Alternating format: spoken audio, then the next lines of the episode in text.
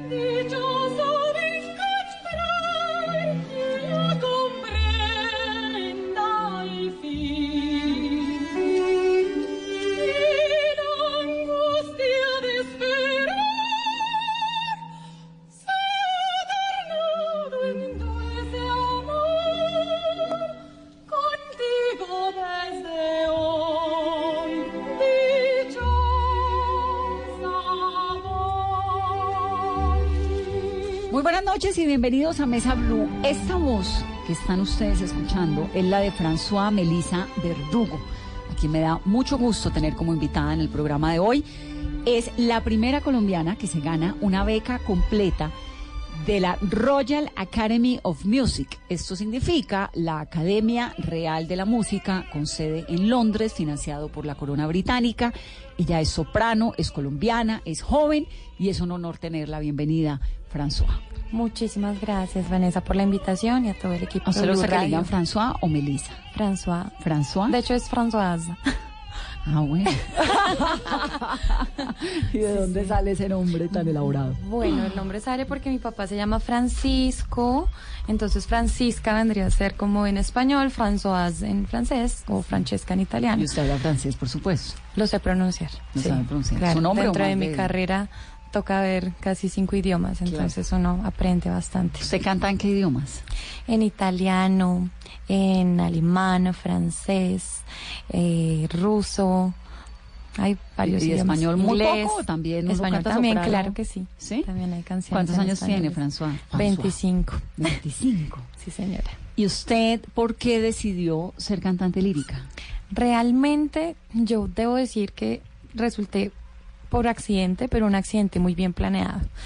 mi ideal desde pequeña siempre fue estudiar eh, música popular. Me encanta la balada americana, me encanta Winnie Houston, Mariah Carey, todo esta, eh, todas estas figuras artísticas. Y bueno, pues eh, desde muy pequeña, eh, como que nos enfocamos en poder pasar al conservatorio de la Universidad Nacional. Muy pequeña es que usted, usted es de Boyacá. Ajá, correcto. Y usted crece en una familia, ¿cómo? Digamos, ¿qué pasa en su familia? ¿Quién canta o quién tiene estas eh, vertientes artísticas? Bueno, eh, en Boyacá la música lo permea uno desde muy pequeño, ¿no? Desde los abuelos, con las serenatas, el tiple, los festivales en Nopsa, toda esta música uno lo permea. Mi mamá desde muy pequeña, ella fue mi primera, eh, digámoslo así, mi maestra de canto, ella cantaba desde muy, muy, muy pequeña, me cantaba. Y pues mis papás también me hacían estimulación temprana con Mozart, con toda la música de Beethoven. Entonces desde muy pequeña yo empecé a mostrar como eh, indicios de cantar y bueno, afortunadamente tuve unos padres y una familia que me apoyó, que desde pequeña siempre era como, François, ven y cantas, François, tal cosa. Y la O sea, usted música... era la niña chiquita que se montaba en los escenarios sí, y que y no, y no cantaba. solo eso, sino de pronto en los cumpleaños la que cantaba, la niña que venga, cante. Entonces, pues era, era, fue, fue muy divertido porque hubo un apoyo, ¿no? Un apoyo familiar importante. ¿Pero cantaba alguien más en la familia? ¿La mamá? No profesionalmente, pero sí, claro que sí. Mi mami estuvo en Tunas, mi mami cantaba desde pequeña eh, y me cantaba música colombiana, ¿sabes? Entonces siempre mi primer acercamiento fue con la música colombiana. De hecho, la primera canción que, que me aprendí eh, en esto fue para mi Colombia primero. ¿Es cuál? Eh, no, es una canción colombiana. ¿Pero sí. cómo es? ¿Te acuerdas un poquito? ¿Cantarla? Pues un pedacito. Pa' mi Colombia primero, la de mi taita y mi mamá, la de espíritu labriego y orgullosa de su casta. Es divina esa canción. Sí, es divina y bueno, esa fue mi canción estrella. Entonces, desde el colegio tuvimos un consejo muy importante. Nosotros vivíamos en Duitama. Eh, una maestra, eh, Luz Elena, eh, me acuerdo tanto, ella llegó y le dijo a mi mamá como, mire, eh, su niña tiene talento, tiene unas ca- calidades artísticas. Como son de importantes eh, los maestros. Ay, es que no- Importantísimo, importantísimo porque pueden, esas son fundamentales a la hora de, eh, de cómo guiarlo a uno en un camino, ¿no? Encarrilarte, de Claro. fomentarte o de frustrarte. Ujú, correcto. Para bien y para mal. Entonces, claro, ella le da el consejo a mi mamá, le dice, mira, métela al conservatorio de la Universidad ¿Y Nacional. tú tenías cuántos años? Yo tenía ocho años, yo estaba muy pequeña, entonces mi mamá se viene con mi hermanito en brazos. Eh, nosotros somos tres hermanos, yo soy la del medio, todos nos llevamos ocho años. Tengo una hermana mayor que estudia un doctorado en biología y bueno, mi hermano que ya está terminando el bachillerato. En esa época mi hermano pues en brazos nos venimos acá en Bogotá y mi mamá logra hablar con el maestro Antonio Moreno que era el maestro en ese momento, él era el director del conservatorio, el programa curricular, eh, y él, él le da el consejo a mi mamá, él me escucha, estaban en vacaciones, estaba la universidad cerrada, fue realmente algo de suerte, eh, y afortunadamente seguimos el sabio consejo de él, él dice, bueno, no, no, todavía no la metas a ninguna academia, deja que cumple 16 años, porque pues a los 16 años la voz femenina, las mujeres, eh, se ha desarrollado completamente, entonces esta carrera toma tiempo, ¿por qué? Porque uno no la puede iniciar antes, en los hombres es un poquito más tarde, se tiene que esperar el tiempo de maduración de la voz. Cuando ya se les quitan los gallos. Exacto, correcto. Entonces ya en, en, en nosotras a los 16 yo tenía que esperar y ahí sí entrar al conservatorio de la universidad. Y ese fue el consejo. Pero entonces entre los 8 y los 16, ¿qué hace uno cuando sabe que tiene una niña prodigio con una voz magistral como la suya? Gracias. Eh, uno se presenta a concursos. Eh, estuve en Angelitos Caracol, que entre los 24 niños de todo el país fue una experiencia maravillosa porque grabamos la, la canción de Navidad de Caracol para la época. Eh, empecé a presentarme en concursos de eh, intercolegiados para música colombiana. Gané premios, gané primeros puestos en mi categoría, eh, pues obviamente infantil, porque en esa época todavía estaba más o menos en quinto, y ya en bachillerato, entonces eh, empiezo a cantar en el colegio, en las izadas de bandera, en lo uno, en lo otro, entro a formar parte de un coro, ya cuando estaba cerca a cumplir los 16 años, entro a formar parte del coro juvenil de Colombia, en esa época que lo dirigía el maestro Antonio Moreno. ahí aprendo... eh, Que ya es un coro Claro. de un gran nivel. Sí, sí, digamos, sí, no, no, es el coro, de un de- colegio. de niños que, que pues, los escogían de toda la ciudad y él me invitó a formar Pero parte de ustedes se vinieron coro. a vivir a Bogotá. Sí, nos vinimos a raíz de mi hermana que pasó a la Universidad Nacional a iniciar su pregrado en esa época, entonces ahí es donde nos trasladamos de Duitama a Bogotá. ¿Qué estudió la hermana? Biología. Biología. Sí, es una niña Biología, muy juiciosa. cantante lírica y el menor. Del deportista, yo diría. que Ahora va a decir que es Egan Bernal. el deportista que hace. Él es el, el futbolista, le encanta el fútbol. Es una familia bien talentosa, ¿no? Con. Sí, unos, sí, sí, sí. con unas, bueno, pues con unos talentos distintos. ¿no? Ajá, el todos somos muy diferentes. Empresario, pero- matemático, ¿no? Claro. Y entonces se viene a vivir a Bogotá y ahí arranca usted en el coro. Claro, yo arranco y bueno, eh, ya cuando estaba cerca de la fecha, yo realmente, o sea, a mí, de pronto a los 16 años uno a veces ve las cosas un poco más eh, dentro de una ingenuidad, ¿no? Entonces yo decía, yo quiero, yo, yo decía, yo miraba las cantantes líricas, yo decía, bueno, estas, estas chicas pitan por allá arriba, ¿no? no pues así lo dicen informalmente. es que cantan en un tono yo muy decía, no, alto. pues ellas que allá por allá están pitando, yo quiero aprender cómo hacer eso, ¿no? Y me devuelvo para lo popular. O sea, mi idea era como, bueno, voy a aprender cómo hacer eso porque veo que suben súper alto y me devuelvo para lo Pero popular. fíjese, por ejemplo, que, bueno, no sé si Paloma San Basilio entra en la categoría de lírica, pero tiene una voz maravillosa Claro. y ella tiene unas versiones de La Ruana Una versatilidad. y una Y lo maneja voz perfecto. y lo hace precioso. ¿no? Exacto. Entonces, pero yo no quería, o sea, yo decía en mi, dentro de mi, sí, dentro de mi propósito, yo no decía, uy, sí, ya soy cantante de ópera. No. Pero usted, ¿a quién oía? ¿A quién escuchaba en esa época que dijera, quiero Mis- ser María mis- Calas? no, tampoco. ¿Quién? Yo escuchaba era Winnie Houston, eh, Celine Dion, todas estas artistas de la voces. americana y bueno, yo claro, yo yo hice mi examen fue muy chistoso, yo me preparé en una semana realmente de oído. Logré logré sacar los exámenes, el, el maestro me, me asesoró. Cuando yo entro y me doy cuenta que esto era un mundo totalmente diferente. ¿En qué sentido? Que era realmente el estudio minucioso de, de la partitura, de las notas, del cuerpo, de algo más elaborado en el sentido del cómo uno profundiza en un arte, ¿sí? A eso me refiero.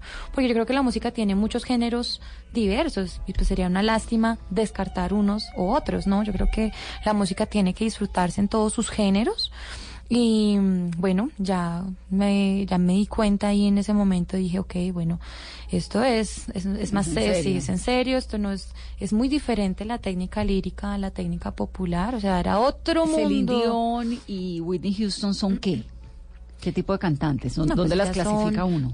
Yo diría que son sopranos, ¿no? Pero pues estamos dentro de una técnica netamente popular. Ah, pero son No, sopranos. claro, claro, pero estamos dentro de una técnica popular. Digamos que hablamos de soprano, mezzo, contralto, de clasificación de voces, pero esa clasificación está dada en todas las voces, independientemente del género musical que cada uno interprete. Tú eres soprano. Sí, sí, sí, sí.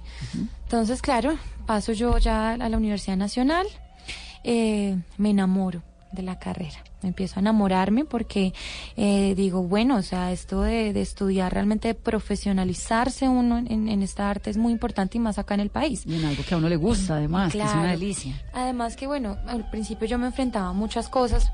Me decían, eh, su merced que estudia, o sí, yo no canto. No, no, no, pero que estudia, en serio.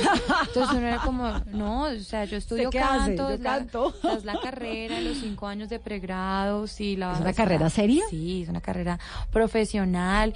Y entonces me decían como, ah, sí, yo no sabía que eso existía. Entonces digamos que esta generación ha tenido que enfrentar eh, esas, esas pequeñas eh, percances, pero pues es entendible, porque la música académica no está dentro de nuestro folclore, dentro de nuestra idiosincrasia, pero eso no quiere decir que no haya colombianos haciendo grandes cambios en, en esta música. Pues para eso la tenemos a usted, que va Correcto. rumbo al Royal Academy of Music, la Academia Real de la Música Inglesa.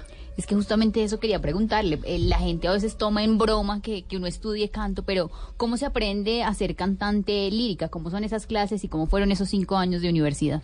Realmente fueron más de cinco años, fueron tres de un básico que tocaba hacer, en el cual ya uno tenía que ver bastante contenido y luego ya uno pasaba pues ya los cinco años de carrera. Yo realmente vine a hacer casi ocho años, desde mis 16 años estoy estudiando. Eh, bueno, en el canto, en el canto lírico uno tiene que conocer muy bien su cuerpo, es como el conocimiento del cuerpo de uno, ¿no? Para saber muy bien qué estructuras y qué movimientos o qué músculos uno tiene que, que, que activar a la hora de cantar. Y hay cosas que uno pues no puede manejar, ¿no? Uno no puede decir cómo va a mover mi cuerdita vocal, o, sino todo es a través de, de ejemplos o a través de, esa, de generar esa sensibilidad. Eh, generar la sensibilidad es lo más difícil, es en lo que uno más se toma tiempo porque... ¿Qué es generar la sensibilidad? Sensibilidad de, de, de sentirse a, a, uno mismo.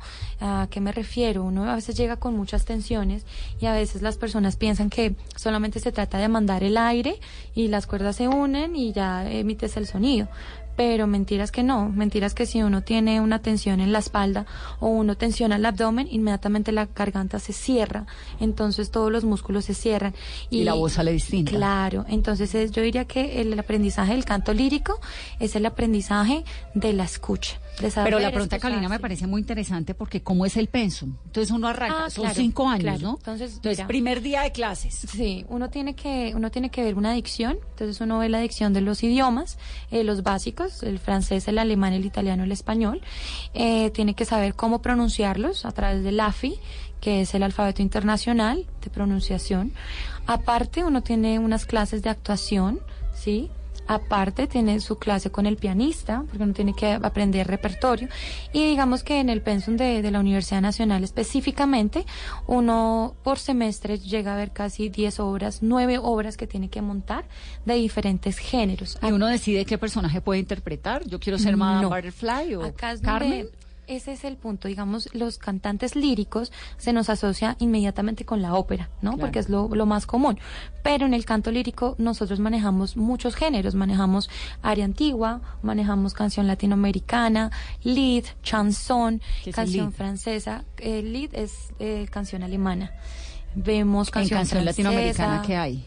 Eh, canciones contemporáneas, digamos, eh, fueron compositores que escribieron música académica eh, de toda Latinoamérica ¿Cómo para qué? ser Da- interpretada. A ver, ahorita, mm, como a quién te puedo dar, digamos, Jesús Pinzón. ¿Mm? Creo Pero, que es pero, pero ¿es música de dónde? Mm, todo esto es música académica.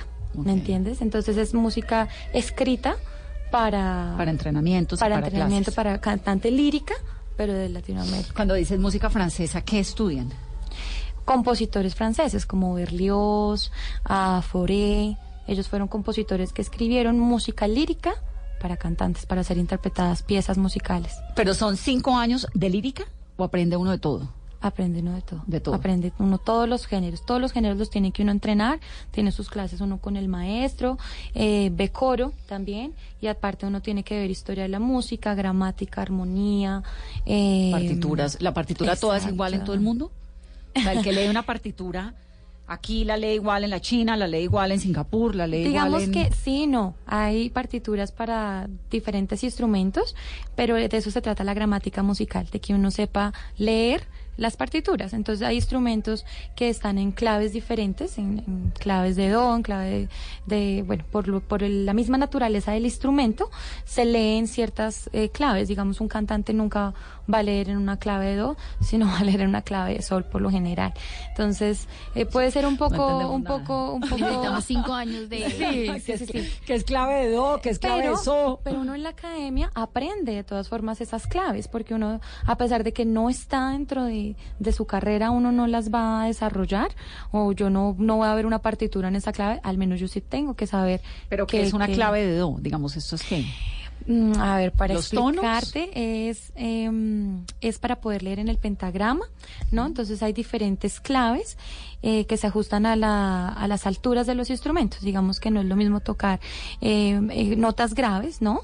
A tocar notas agudas. Entonces hay algunos instrumentos, por ejemplo el cello o por ejemplo el bajo, que siempre van a estar pues en el registro grave, ¿no? Entonces hay ciertas claves. La clave te da como el punto de partida de esa nota, especialmente en el piano, en la ubicación del piano, para que sea más fácil la lectura de esas notas. El piano es como el superinstrumento.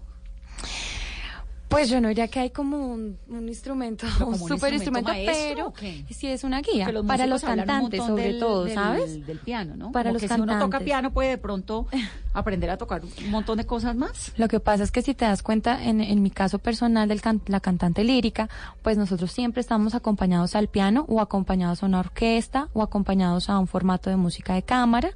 Entonces el piano para nosotros es fundamental, ¿no? Porque cuando uno necesita mirar las partituras o necesita afinar, siempre se va a basar en un piano. Y el trabajo que hace una cantante lírica lo hace en conjunto con el pianista, es muy importante.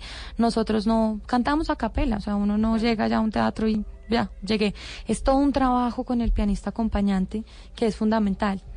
y, en, y en los cinco años también aprenden a tocar algún instrumento. Es opcional. Digamos que eh, si uno quiere aprender eh, piano, o sea, uno tiene la posibilidad de ver piano complementario, entonces uno, pues en esos cinco años, eh, tiene la oportunidad, ¿no? De ver piano complementario. La idea es que sí, que uno tenga al menos eh, lo básico de piano, pues para poder defenderse a la hora de, de- de- de aprender las obras. ¿Tú aprendiste a tocar piano? Lo básico, sí, claro. Para mi carrera, lo básico, o sea, de, de no puedo decir que soy pianista profesional, pero, pero sí me defiendo muy bien a la hora de, de tomar las partituras y de estudiarlas y ensayarlas y, y no perderme, obviamente. en- Y además que es fundamental porque es el complemento siempre, entonces uno debe tener como cierto conocimiento de si lo están haciendo bien y acompaña realmente lo que es tu show. Ujú, correcto, no, y es muy importante, o sea, lo que yo te decía, eh, la relación que hay entre pianista y cantante es fundamental para hacer un buen performance. Entonces, arranca uno con toda esta, esta, este penso musical. Cinco años. Increíble. Y al tercer año, ¿qué más ve uno? Toda la carrera va de a poquitos, ¿no? Entonces, digamos, los cinco primeros años ves, eh, ah, perdón, los tres primeros años uno está viendo que las gramáticas y ya el cuarto y el quinto, sobre todo el quinto, ¿no? Quinto ya es preparación de grado. Entonces, es, es un año entero donde uno tiene que hacer casi una hora de recital con intermedio y donde tú cantas eh, ciertas áreas de ópera. Lo que pasa es que para uno llegar hasta la ópera o para ya llegar a ese nivel, uno ya tiene que tener una técnica más sólida, unos conocimientos más sólidos y hay papeles que se cantan a cierta edad. Entonces, eso ¿Por es lo que ¿Por la tiene la voz claro. la- La voz tiene su maduración con los años y eso hace que haya ciertos papeles que se canten a ciertas edades. Por ejemplo, em, hay papeles que uno no puede abordar siendo muy joven. Eh, por ejemplo, Tosca. Eh, de Puccini es una es una ópera para una soprano que ya esté sobre sus 35 36 y es muy diferente a si uno canta una Susana eh, de Mozart que es más joven es una voz necesita una voz más fresca. Entonces nosotros tenemos eso que jugamos mucho con también el tiempo y, y tenemos que estar siempre muy conscientes de cuál es el repertorio que escogemos porque pues si yo me pongo a cantar una tosca a mis 25 años pues, no no. ¿Y una no Carmen? una Carmen es para una mezzo es decir una vocecita más Menos. eh, sí, sí, sí, es para una mezzo, entonces eh, de pronto ya con una maduración hay cantantes que ya a sus 26, 27 hacen su papel de Explícanos Carmen. una cosa, Melissa. ¿Cuál es la diferencia entre el lírica, bueno, entre la contralto, la soprano, la mezzo? Realmente ¿O eso depende son- de qué? Re- depende es de, de, bueno, eso es lo que llamamos como la tesitura, ¿no? En el canto. Lo que Grisales en la voz, le falta tesitura. Sí. Color. Entonces realmente hay unos rangos, ¿no? Hay unos rangos de, de ciertas notas, ¿no?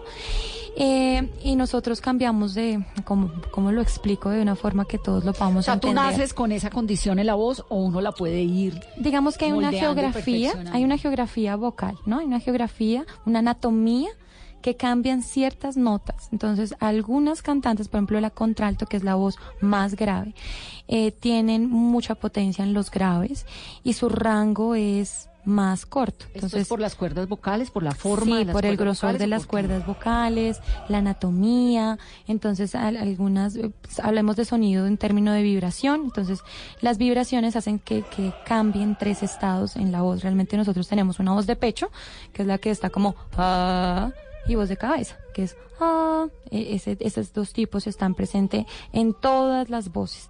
Entonces es, hay unas notas específicas donde hacen el cambio, lo que nosotros llamamos el pasaggio. El pasaggio es el cambio de la voz de pecho a cabeza. Y algunas voces lo hacen con un rango más grave, otras en unas noticas más altas y otras más arribita, en, mirándolo como desde la escala de las notas, ¿no? Y eso es lo que da la diferenciación. Entonces, una contralto tiene una voz eh, aborda más papeles de tesitura grave, puede bajar con más facilidad a los Uy, graves. más. Es una voz que cuando uno la escucha a veces puede confundirla con un hombre. Eh, son esas mujeres, son escasas en el mundo, realmente no hay muchos contraltos.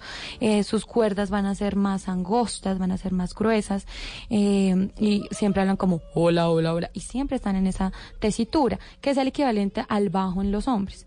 Luego viene la mezzo, que es la voz media, la voz media. Entonces ella está ubicada en el medio, entonces una voz que tiene un colorcito. Eh, pues a mí casi no me gusta hablar de colores porque hay sopranos Porque que lo que popularizaron, también- el término, y lo- sí, pues. entonces, eh, luego la mezzo cambia un poquito más. Entonces, hay papeles para mezzo específicos en las óperas. Una mezzo es una mezzo soprano.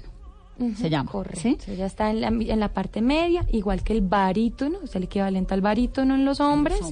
Y luego llegamos con las voces, eh, a- pues ya las, las, las voces agudas, por decirlo así, que sería ya la soprano y el equivalente al tenor. Pero realmente es una cuestión de rango vocal. Eh, realmente todas las voces suelen tener, no sé, de, de un do a dos, dos escalas, tres escalas. Pero uno piano. aprende a ser soprano o uno nace soprano. Cuando o uno se nace mezzo o desarrolla- nace contralto. cuando se desarrolla la voz a los 16, ya estás, exacto. Ya estás porque sí, es la anatomía, es lo que yo no, si yo hubiera nacido mezzo, no puedo ser soprano. No, nací Pero mezzo. si naciste soprano, ¿puede ser mezzo? Porque te bajas un poco de nivel o no, o no, no, pasa por ahí no, la no, cosa. no, no. Son distintos. No, sí. Es la anatomía, es algo anatómico. Ni ¿Y siquiera uno puede nunca saber con- su voz qué es? Sí. No, no lo sabe, ya yo creo para eso están los maestros, ahí es donde viene a jugar un papel muy importante el maestro, porque auditivamente, cuando yo te hablaba de estos cambios en la voz, de este pasallo, cuando un maestro identifica en qué nota está el pasallo, dependiendo de la nota, ya sabemos si es mezzo, soprano o tenor. Eso es a los 16, ¿no? Sí, a los 16 termina uno de formarse, pero yo creo que hay que esperar como unos dos, tres añitos a que la voz madure como para que uno vaya sabiendo, bueno, esta voz Eso- hacia dónde va. ¿Eso tiene algo que ver con primera voz, segunda voz y tercera voz de los coros? Ah, sí y no. Las primeras voces, segundas o terceras, es lo mismo a soprano, mezzo, contralto y bajo. Ah. Y ahí hablamos también de las claves, ¿sabes? Porque, por ejemplo, el bajo lee en clave de fa. La clave de fa, pues, está eh, El ubicada bajo en el- es, vendría siendo la, tercera. Sí, la, la voz, la cuarta. La, cuarta, voz sí. más grave. Entonces ellos siempre van a estar acá, hola, hola, hola. Van a estar Sí, cantando que ahí. que la y que ponen obviamente. a hacer om, Exacto. om, todo diciembre. Sí, entonces, y, y- está El tamborilero. La, la mezzo, la contralto y pues la soprano, que ya siempre Que es la que hace los la solos. parte arriba. Exacto. O lleva la melodía o el... Sí, eh, exacto. Así funciona. Ah, entonces, yo casi no hablo de colores como tal, eh, porque a veces uno habla de colores, ¿no? Entonces uno ¿Qué es dice, el color la de la mezzo, voz? la mezzo tiene un color oscuro. Entonces la ¿Eso gente es piensa, piensa que porque uno canta hola, hola, hola, entonces ya soy mezzo y que porque alguien canta hola, soy soprano. Entonces no, porque hay sopranos dramáticas. Las sopranos dramáticas son mujeres que cantan con esta voz oscura, pero con unos agudos increíbles. Entonces, hablar de colores para identificar la voz sí tiene algo que ver, pero yo insistiría, siempre tiene que ver con el pasacho, la nota de pasallo de voz de pecho, voz de cabeza. Algunos hablan de voz mixta, otros hablan. Lo más importante en la carrera de un cantante lírico es lograr la homogeneidad de la voz. Es eso, que esos cambios que uno hace de pasar de, de pecho a cabeza o pasar a los agudos no sean notables, que la voz pueda pasar tranquilamente. ¿Sí? ¿Y cómo logran esa homogeneidad? Con la técnica, con la sensibilidad del cuerpo, liberando de las tensiones que uno tiene, eh, haciendo un estudio realmente interno. Y es muy difícil. Yo creo que el estudio del canto lírico, eh, Schumann decía que la voz, la voz era el instrumento más delicado. Porque es que nosotros no podemos sacarnos la garganta y decir, venga, mueva tal cuerdita y va a sonar esto. No pasa. Entonces es muy complicado, es difícil. Porque yo digo, bueno, al menos uno, eh, cada instrumento tiene su, su tumbado, por decirlo así. Cada sí, sí. persona tiene su. Entonces decir que este más, que es más difícil que no. Sí, o sea, yo creo que cada instrumento tiene su cuestión, pero pues eh, la voz no la vemos, ¿me entiendes? No, no, yo no puedo sacarme la garganta y que alguien me explique. Y además, la voz es como la huella digital de cada persona. Entonces, como la, sí, es única. Entonces, eh, si yo le digo a un estudiante o a alguien le digo, mira, tienes que imaginarte una, un globito aquí para que logres hacer el agudo, ese mismo concepto no le sirve a otra persona. Entonces, lo que, lo que le sirve a uno no le sirve al otro. Entonces, lo que uno hace en su carrera es recibir de los maestros los mejores consejos, mirar qué les sirve de eso y por dónde va el camino, porque hay cosas que no sirven. Entonces hay alguien que le dice, no, abre más la boca y eh, de repente uno tensiona la boca, entonces no es por ahí el camino, pero a otros sí le sirvió. Entonces no, cierra más la boca, abre el velo del paladar. Es un conocimiento interno de, de las estructuras anatómicas, pero increíble. Y lograr esa sensibilidad es muy difícil, porque a veces uno no se da cuenta. Entonces uno es como, movió, una movió un pie y ya, se le dañó la técnica, así que eh, de repente o tensionas un hombro, es te sale la voz distinta. Es de liberarse. Yo creo que el canto es un maestro de vida. O sea, realmente lo es. Porque tú estás jugando con las emociones. Tú estás no solamente jugando con eso, sino también contigo misma. Y si tú estás mal, algo te va a afectar. Es increíble. Bueno, pero eso en toda la, vida. La mayoría de cantantes se enferman cuando tenemos exámenes semestre a semestre, porque uno después de su examen tiene, uno después de, de hacer su semestre tiene su examen. La mayoría se enferma, nos da gripa a todos. ¿Y cómo cuidan entonces la voz? o sea, pero en todas las profesiones, cuando uno tiene demasiado estrés, un cubrimiento súper intenso, no sé qué, termina y como que... ¿no? Y, y, y lo, lo, la cuestión es que con esto de la voz, pues la gripa sí le puede afectar a uno la gripa sí le afecta a uno todo. Afortunadamente con la técnica se soluciona. Si no es una gripa muy terrible, la técnica lo salva a uno. Y eso siempre va a ser así. Y uno lo que trata es de buscar una buena técnica, pero una técnica que le sirva a uno. Entonces, eh, por eso es que la búsqueda es complicada. Pero pues, no imposible.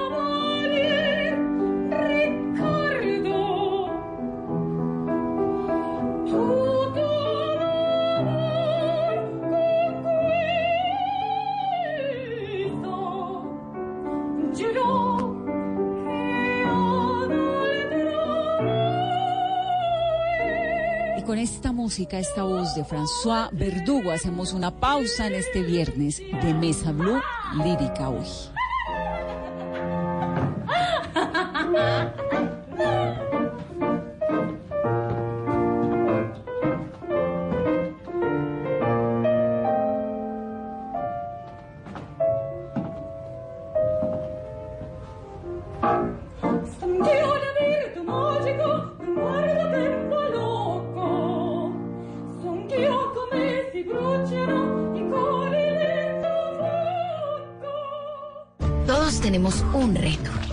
Que nos impulsa, eso que nos hace levantar de la cama todos los días, un sueño que nos lleva al límite y nada más importa. No importa el dolor, ni la frustración, no importa el tiempo. Un reto que es a la vez nuestro combustible y nuestra obsesión. Porque nada se consigue de la noche a la mañana. Este es mi reto. ¿Cuál es el tuyo? Pasta Sonia, sabor y energía que te hacen mejor. Trabajamos pensando en usted. Es el inventor de los memes? ¿De quién es ese patrimonio que enriquece el Internet y nos hace reír o nos saca la piedra? ¿Quién puede levantar la mano y decir, ¿Qué va? ¡Ese meme es mío! ¿quién es el culpable? Memes por todo. Memes para todo. ¿Quién? Este fin de semana, por un fútbol sin memes. Los equipos quieren hacer todo bien. Este sábado, 11 Caldas América, desde las 4 y 30 de la tarde. Y el domingo, Nacional Millonarios, desde las 7 de la noche. No nos vamos a reír. Blue Radio, la nueva alternativa. ¿Has visto todo lo que hemos alcanzado juntos en 50 años? Descubriendo en la vida de los colombianos grandes historias que asombran al mundo. En Caracol Televisión tenemos más historias por contar, inspiradas en lo que sueñas, conectadas con lo que sientes. Tú nos ves, Caracol TV. Estás escuchando Blue Radio, un país lleno de positivismo, un país que dice siempre se puede. Banco Popular. Gracias a los profesores que siguen estudiando para compartirnos todo su conocimiento. Y a los pensionados que están listos para explorar el mundo y compartir más tiempo en familia. Para ellos que saben que siempre se puede, tenemos tasas preferenciales en los créditos de Libranza Presta Ya Banco Popular. Solicita tu crédito Presta Ya en todas nuestras oficinas. Banco Popular. Somos Grupo Aval. Vigilado Superintendencia Financiera de Colombia. Conozca las verdades que los líderes mundiales en los medios tienen por decir. Gran foro de medios. Mitos, retos y verdades para el futuro. Con la participación de Michael Wolf, escritor, ensayista, columnista y periodista. Roberto Schmidt, vicepresidente de Mercadeo Globo TV Brasil. Patrick Pennings, jefe de Departamento de Sociedad de la Información del Consejo de Europa. John Fiedenheisen, consultor y ex vicepresidente digital para Disney. Karine Henry, experto en regulación publicitaria. Este 30 de agosto, conéctese con la transmisión en vivo. Invita a Caracol Televisión. Apoya Blue Radio.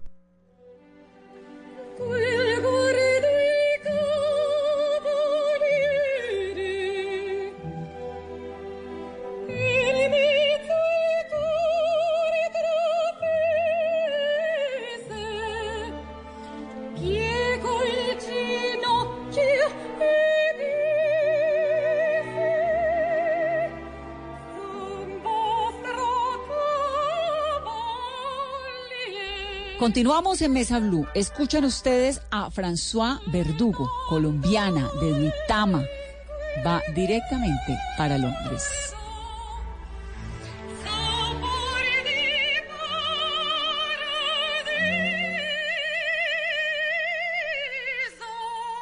¿Y cómo cuidan la voz los cantantes líricos? La voz con reposo, yo creo que es lo mejor. A veces la gente dice que con limón, panela, pero pues si nos ponemos a ver la panela y el limón no pasa por ahí, porque si no nos ahogaríamos. O sea, las cuerdas están justo eh, en la tráquea, ¿no? Entonces, por ahí solamente puede pasar aire.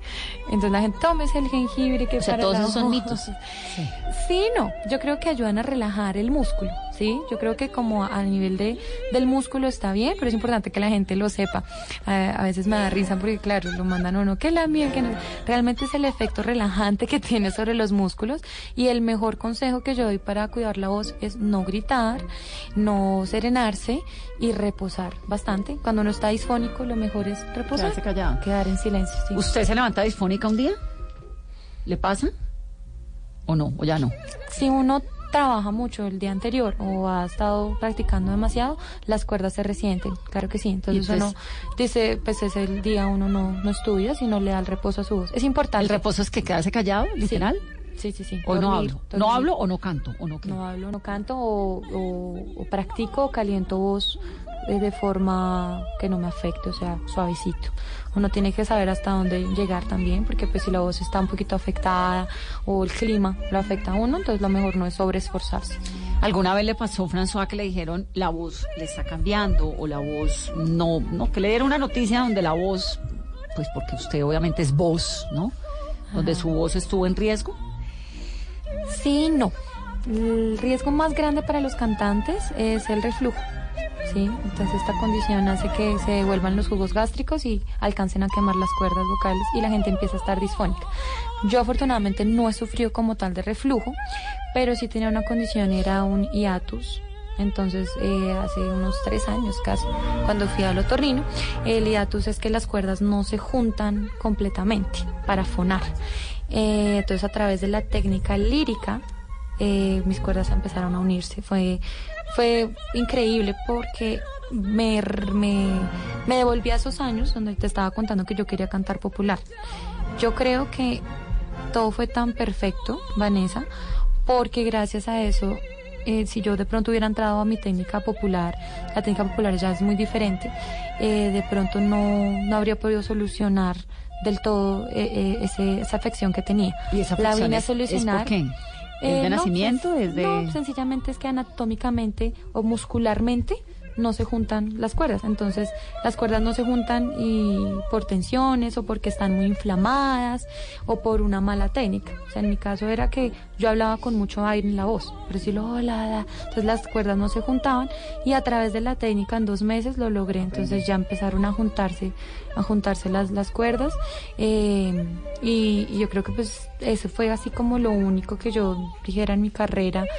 Mm, Tengo aquí que mejorar Sí, eso. y tal vez de pronto mm, bueno, lo que pasa es que yo soy muy versátil, entonces yo tengo... ¿Versátil? Sí, yo canto muchos géneros, no solamente lírico, y tengo una condición y bueno, la cuestión es que yo hago también muy buenos graves. Entonces yo estuve trabajando como contralto. Sube un montón y baja, un un montón. montón. Entonces estuve trabajando como contralto y eso me afectó un montón. Llegué a quedar disfónica. Contra- contralto es, para La los que voz están siguiendo la entrevista, la la, voz más grave. tercera voz. Ajá, para las Del coro mujeres. estudiantil. Se puede hacer alto, medio y bajo. Entonces mezzo, soprano y contralto ya la, la más grave. Yo estuve trabajando como contralto y eso me afectó un montón. Porque yo no soy contralto.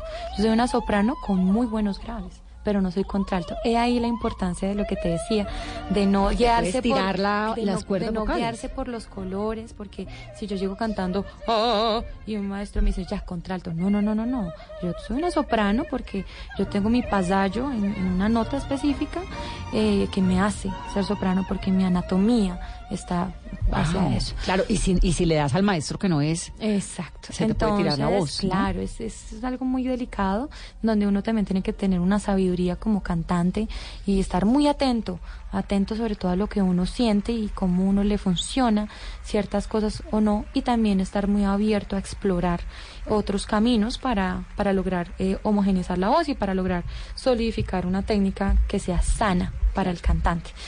Entonces sí, tal vez eso en mi carrera fue y sí estuve muy disfónica. Duré casi un mes y medio en silencio, pero me recuperé afortunadamente y nunca más volví a hacer esas gracias de, cantar. ¿Eso fue cuando en tenía una- cuántos años? Eso fue en el 2017. en Hace nada, 20 23. 23 años, sí. Y ya pasando al, bueno, ya pasan los cinco años de universidad, en el momento de escoger un repertorio para las audiciones en Londres, ¿cómo hizo? ¿Qué eligió? Porque debe ser también muy difícil eh, llegar a sorprender y, y en Londres. Bueno, yo em, en mi carrera me gané un concurso en la Nacional con la Orquesta del Conservatorio, dirigida por Gerancy Voronkov, gran maestro, eh, director increíble. Es, una, es un lujo tenerlo acá en Colombia realmente. Y con él hicimos... ¿Y es el director de? De la orquesta. ¿De la Sinfónica? De la Universidad Nacional, sí. Él es maestro. Ah, de la- de la- maestro de de la, Universidad Nacional. Nacional, que era Sim Voronkov. Y eh, con él estuvimos ah, interpretando con orquesta tres áreas de ópera. Eh, Je veux vivre, de mm, Giulietta, de Gounod.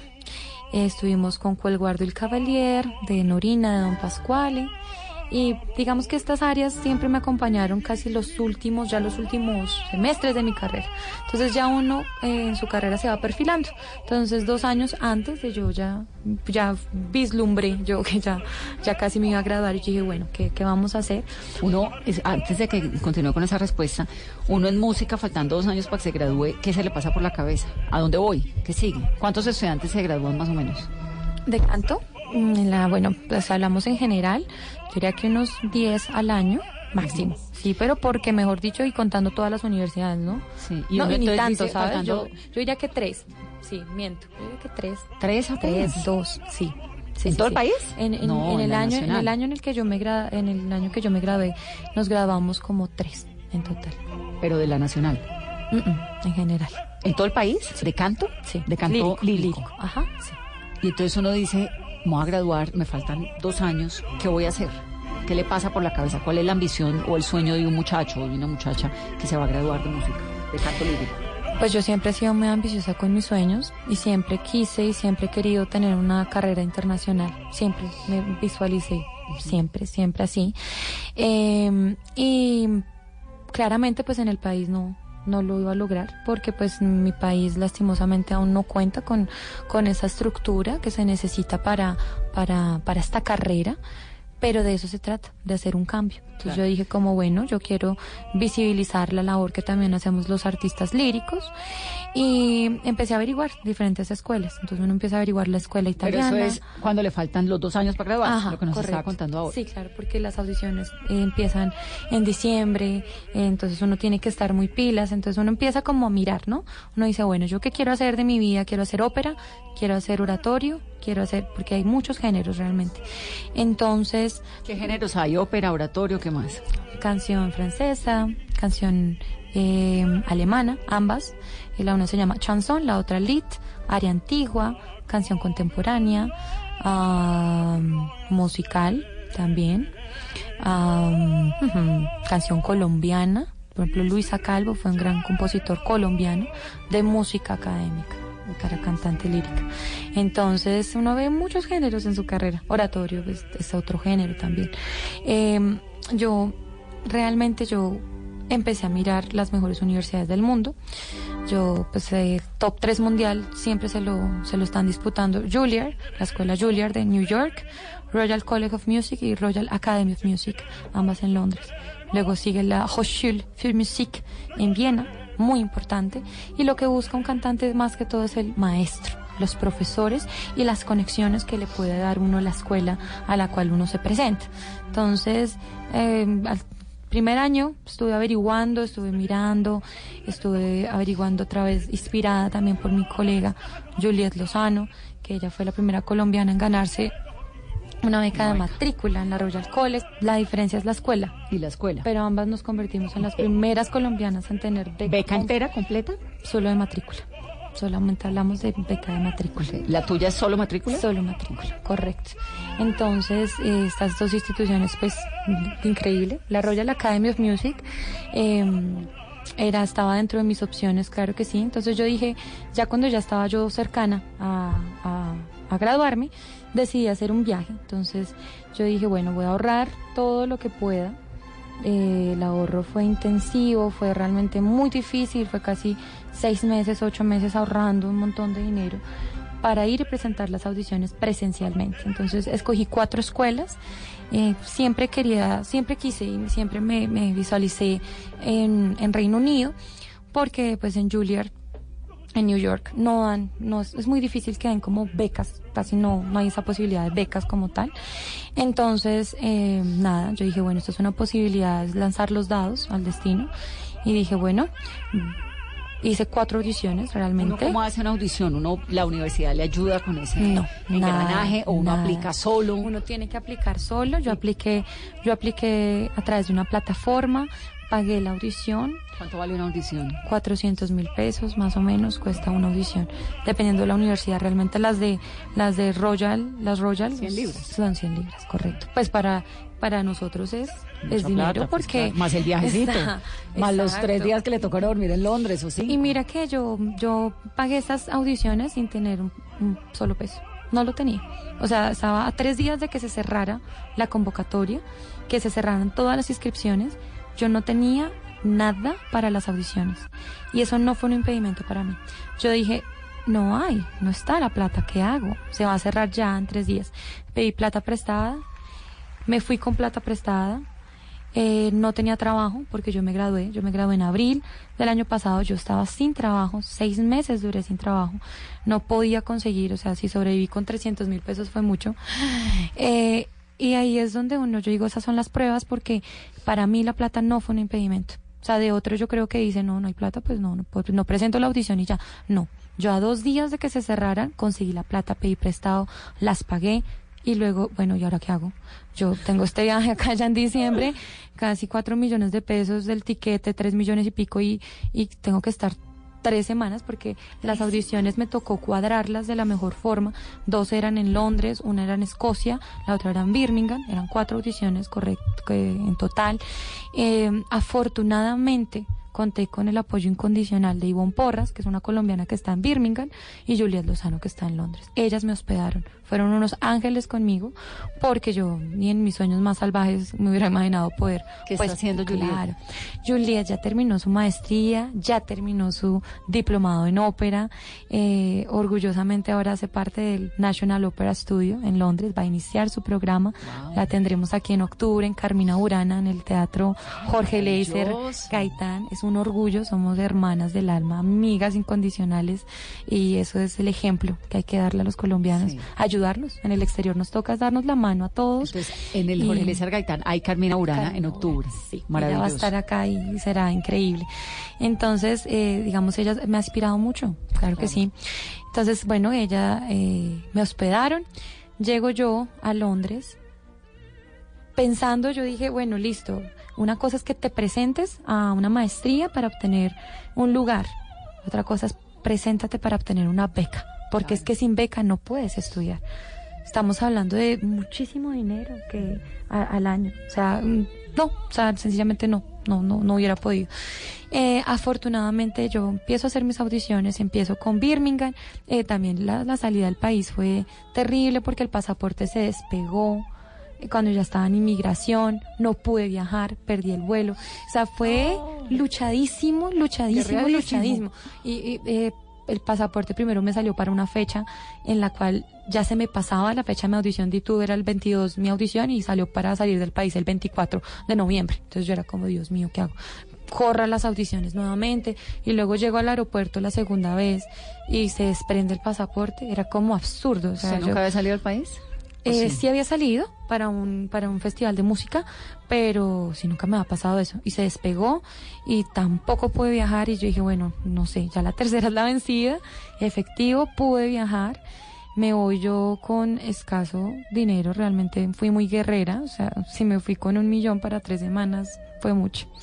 Y así le empiezo yo mi audición en Birmingham y ahí viene lo de las audiciones. Uno escoge casi cuatro, cuatro obras de diferentes géneros, ¿no? Entonces escogí dos obras, eh, escogí una ópera, escogí un oratorio, eh, El Guardia del Cavalier, la, la que te decía en Orina, escogí un Händel, que es de oratorio en inglés, escogí, ambas en diferentes idiomas, ¿no? Escogí inglés, eh, francés, italiano y español. Uno tiene que cantar en todos. Sí, Pues preferiblemente tener tres, tres idiomas. Y eh, Juliet, pues, me aconsejó, mi amiga. Me dijo, Fran, llévate, llévate algo en español para que ellos escuchen tu voz. Y eso fue lo, eso fue lo que hice. Entonces yo entré siempre cantando, canté cantares de Turina. eh, eh, y fue un éxito total esta canción. Entonces, bueno, empecé en Birmingham, me fue muy bien, me ofrecieron, y me, me preguntaron, ellos me dijeron, bueno, François, si te damos beca eh, completa, eh, estudiarías acá, yo les dije, claro. Eh, eh, así empezaron las audiciones. Eh, luego Ya la, con un impulso de esos, pues la ya Royal, luego ya la Royal College, eh, la Royal eh, también nos fue muy bien, llegamos hasta la segunda ronda, porque siempre es como un, un primer panel, un segundo panel, uno explica la situación del país, uno dice, bueno, es que realmente yo necesito la ayuda para poder estudiar, porque yo no me puedo pagar la matrícula, o sea, yo les agradezco mucho la... Y esto es Sí. uno parado al frente de cuánta gente. Eh, casi siempre son tres jurados nomás. Em, Y uno de una canta y les dice, y por cierto, si les gusto, necesito la beca. Y se necesita también un, un poquito de suerte, yo digo, ¿sabes? Uno va muy preparado, créeme que yo me preparé. Yo no soy tampoco de esas de que vaya ya a probar suerte, no. Uno tiene que prepararse, tiene que Como ser disciplinado, tiene que eh, ten- tener sus, sus cosas en orden para que las cosas lleguen también. Entonces yo llegué muy preparadita con, yo digo, mi técnica, con mis cosas, con lo que sabía, porque pues finalmente uno está presentándose para aprender, para continuar su carrera. Entonces yo, yo yo también digo que es un poquito de suerte porque, digamos, la audición de la college me tocó al mediodía, cuando los jurados ya tenían hambre, querían salir a almorzar, todas esas cosas afectan. Entonces yo me acuerdo que yo tuve esa audición y yo dije, no, acá no pasé. Entonces ya llego a la tercera audición, que es la Royal Academy of Music. Imagínate mi, men- mi mente cómo estaba. Yo, yo decía, bueno, ayer no me fue muy bien. Yo, bueno, ¿qué hago? Pero pues yo decía, nada, la audición me costó. La, la estoy debiendo en este momento, al menos me la tengo que gozar. Llego yo ese día a la, a la Royal Academy, llegué tan fresca, tan relajada, tan feliz. Yo dije, como, ay, ya cantemos. Llego yo al primer panel, canto cantares. Ellos me piden cantar luego eh, la ópera. Luego me piden la francesa, me dicen, si te paramos, no te preocupes. Y yo dije, no, acá no me van a parar. Yo quiero hacerlo tan bien que ellos la escuchen toda. Efectivo, la escucharon toda. Les cuento mi historia, les digo cómo es la situación, lo que pretendo. Salgo, entra en la cabeza del departamento, ¿no? La directora del departamento sale, porque ya no estaba en mi audición, y me dice, François, el jurado me acaba de decir que acabas de hacerlo estupendo. Quiero escuchar cantares. ¿Puedes Ay, hacerlo? qué y yo quedé así como, Qué emoción. ok. ¿Cuáles Entro yo. cantares? ¿Me puedes cantar un pedacito? Esa es. ah, ay, ay,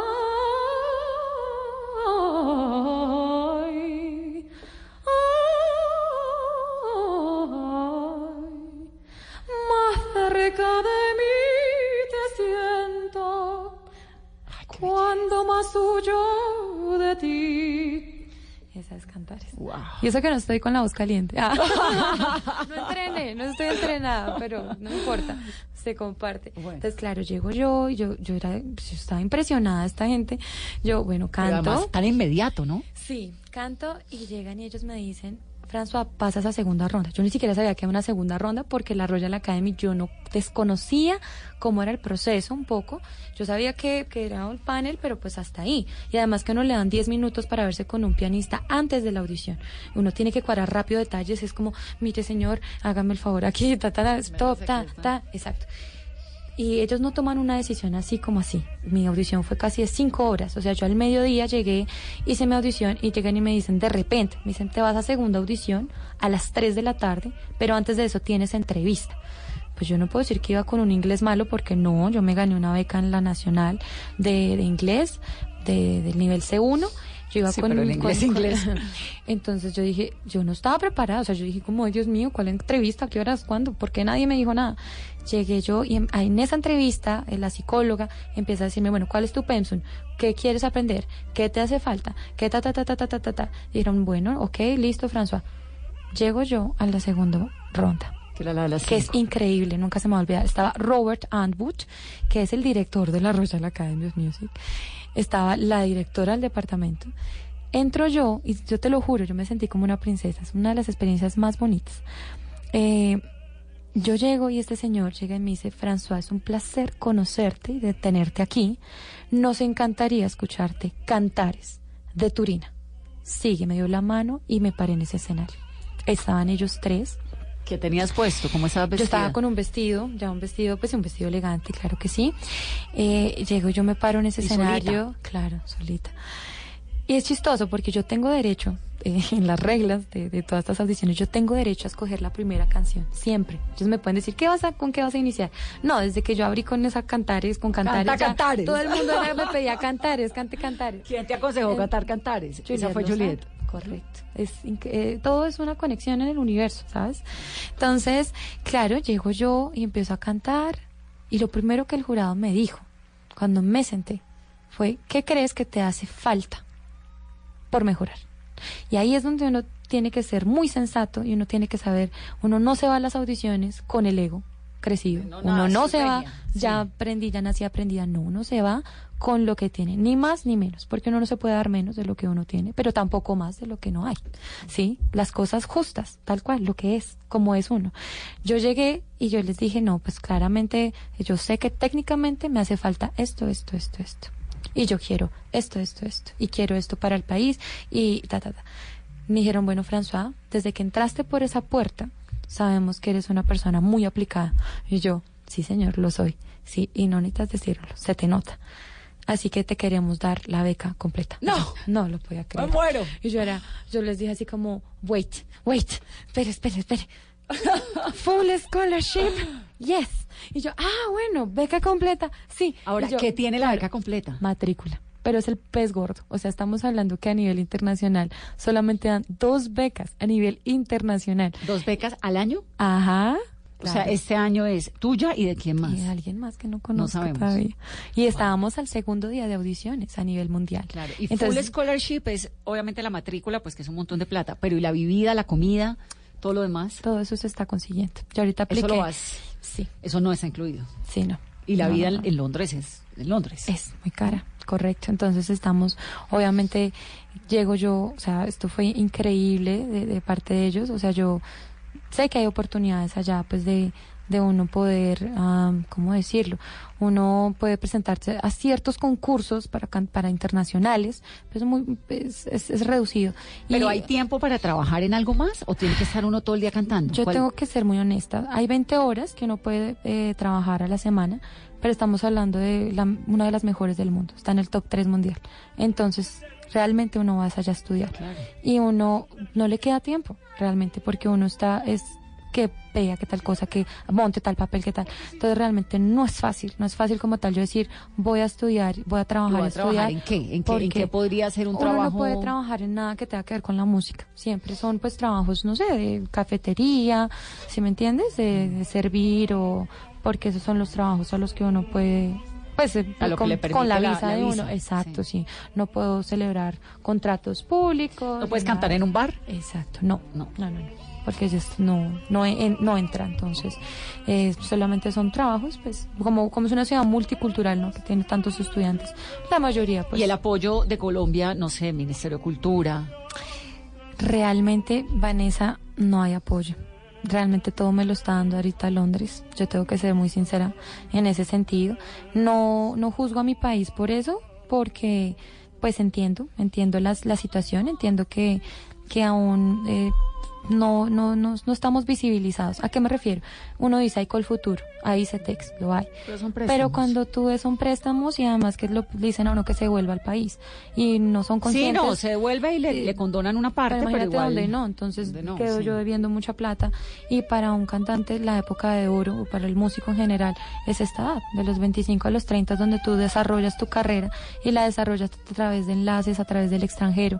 Entonces, eh, pues devolverse ahorita al país no es una opción, no porque uno no pueda hacer país, porque yo creo que uno puede hacer país, pero cuando uno ya tenga las herramientas, ¿sí? Ahora no las hay y no hay una plataforma que, que realmente uno diga, digamos, yo como cantante me gradúo y, y el trabajo máximo que podré tener es de docencia eh, y eso, porque no hay, no hay, no hay, no hay, no hay trabajo, o sea, no, no está el campo, sí, sí, de no, no está. Ahora, el titular de esta entrevista puede ser que tú eres, o sea, hay dos personas becadas en el mundo con esta beca que tienes.